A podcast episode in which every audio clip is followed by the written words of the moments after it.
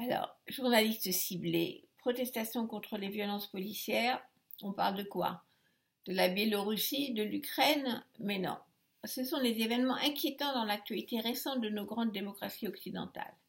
Je commence par la plus grande, l'Amérique bien sûr, qui a vu la dernière année de la présidence Trump agitée par des manifestations et parfois des émeutes, après que des hommes noirs soient morts en direct sous les coups de policiers blancs.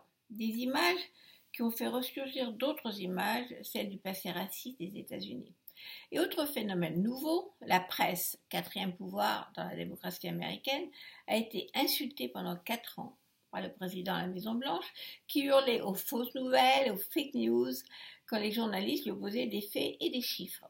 Et ici en France, cela aurait pu être une belle image que ces tantes alignées sagement autour de la statue de la République lundi soir, pour abriter une centaine de jeunes réfugiés épuisés, expulsés du camp Saint-Denis quelques jours plus tôt, errant dans la rue, à qui l'association a porté des tentes en plein Paris pour qu'on les voie. Cela aurait été une belle image de solidarité dans le pays des droits de l'homme. Lundi soir, au contraire, on a vu des images horribles. Les migrants qui se reposaient l'espace d'une nuit brutalement soulevés par des gendarmes, vidés de leurs tentes comme des sacs de pommes de terre. Quittez Paris, partez en banlieue à pied, ordonnaient les policiers et gendarmes. Des journalistes qui filmaient ont été roués de coups quand l'Assemblée nationale adoptait justement le projet de loi qui devait interdire aux journalistes de filmer les visages des policiers. Des solutions humanitaires existent pourtant rouvrir les gymnases fermés et Anne Hidalgo a proposé plusieurs lieux dans Paris.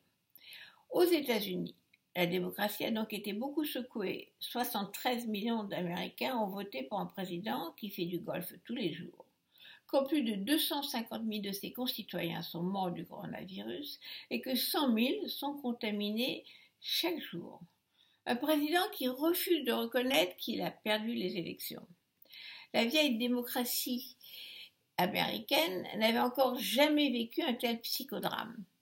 Mais c'est le sage Joe Biden qui a été choisi par la majorité du peuple américain pour en finir avec les discours de haine et réconcilier l'Amérique. La démocratie vacille, mais retombe sur ses pieds. Et en France, la violence policière de lundi a provoqué l'indignation, au point que même le ministre de l'Intérieur, Gérard Darmanin, a dû se dire, lui aussi, choqué par ces images, alors que ces gendarmes appliquent de fait la politique gouvernementale. Le peuple français, comme le peuple américain, a encore de bons réflexes. Ainsi, les organisations humanitaires disent que depuis que l'épidémie a fait basculer une partie de la population dans la pauvreté, jamais les Français n'ont donné autant d'argent aux associations d'aide, telles que les Restos du Cœur ou l'Abbé Pierre.